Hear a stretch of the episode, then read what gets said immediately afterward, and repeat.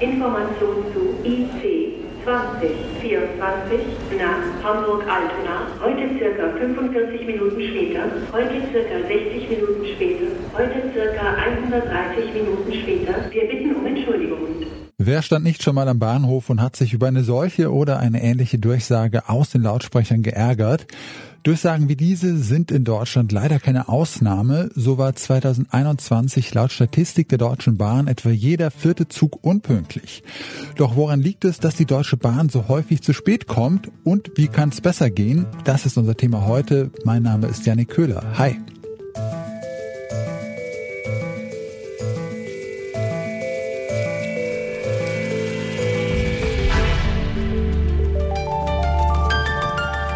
Zurück zum Thema.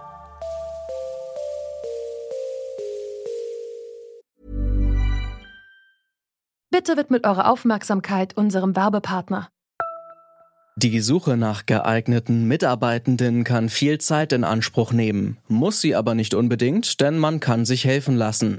Zum Beispiel mit den Premium-Stellenanzeigen von Indeed, denn damit wird eure Stellenanzeige in der Suche sichtbarer und Bewerberinnen und Bewerber werden schneller auf euch aufmerksam.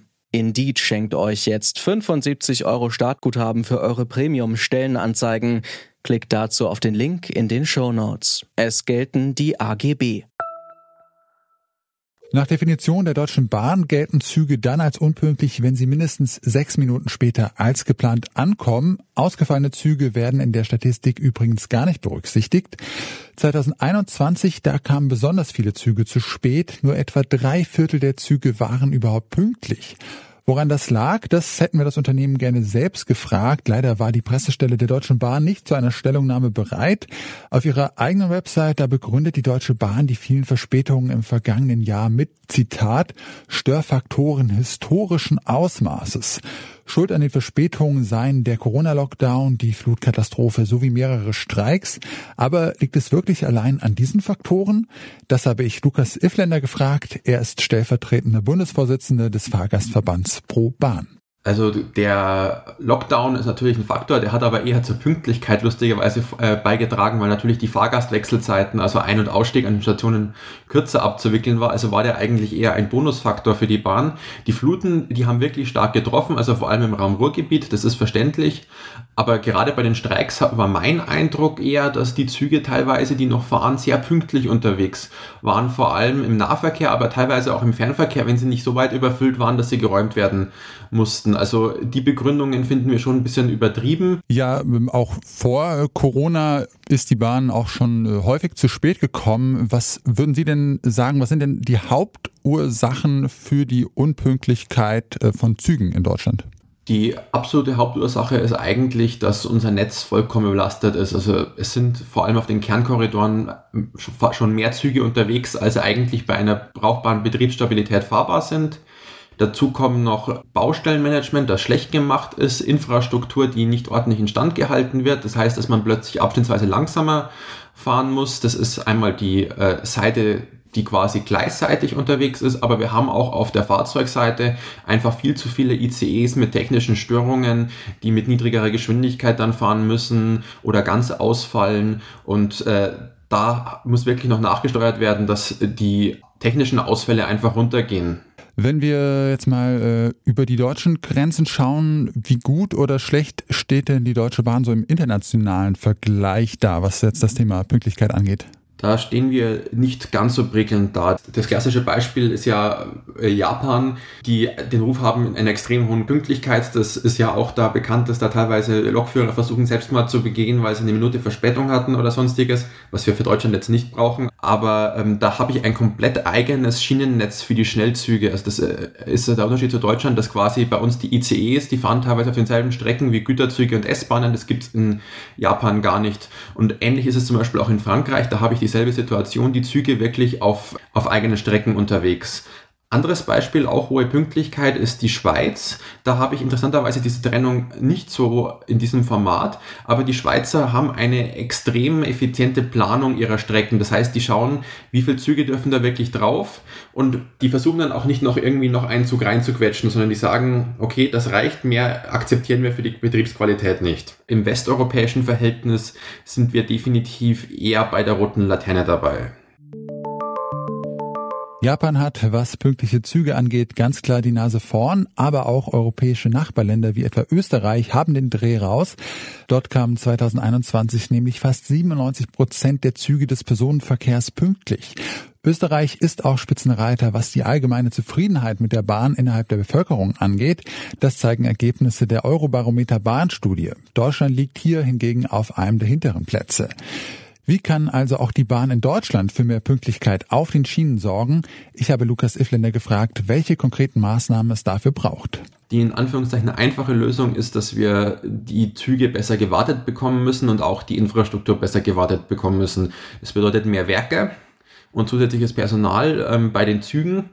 Ist natürlich wieder eine Herausforderung, weil da sofort irgendwelche Umweltschützer dagegen protestieren, dass dann ECE-Werk gebaut wird. Und bei der Infrastruktur brauchen wir auch vor allem mehr Personale, die regelmäßig sich um die Instandhaltung kümmern. Das ist einmal die Themen, die kurzfristig machbar sind. Mittelfristig brauchen wir ein neue, äh, neues Konzept für die Vergabe der Trassen. Also es sind quasi Slots, in denen die Züge fahren. Das ist aktuell nach einem äh, wer am lautesten schreit Verfahren oder wer, am, wer die längste Strecke fährt Verfahren.